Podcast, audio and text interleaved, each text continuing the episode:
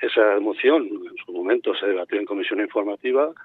se explicó que la retiraran y que de, los datos que se pudieran sacar de esa moción o de esa ordenanza que proponían, bueno, pues que haya ahora un, un trabajo previo que se está haciendo de investigación en Valdepeña y que se está trabajando sobre una ordenanza genérica de protección del alborado, independientemente de que sean árboles emblemáticos o no. Si los árboles emblemáticos llevarán una parte dentro de lo que sería esa ordenanza futura, pero la ordenanza de Valdepeña quiere abarcar muchas más cosas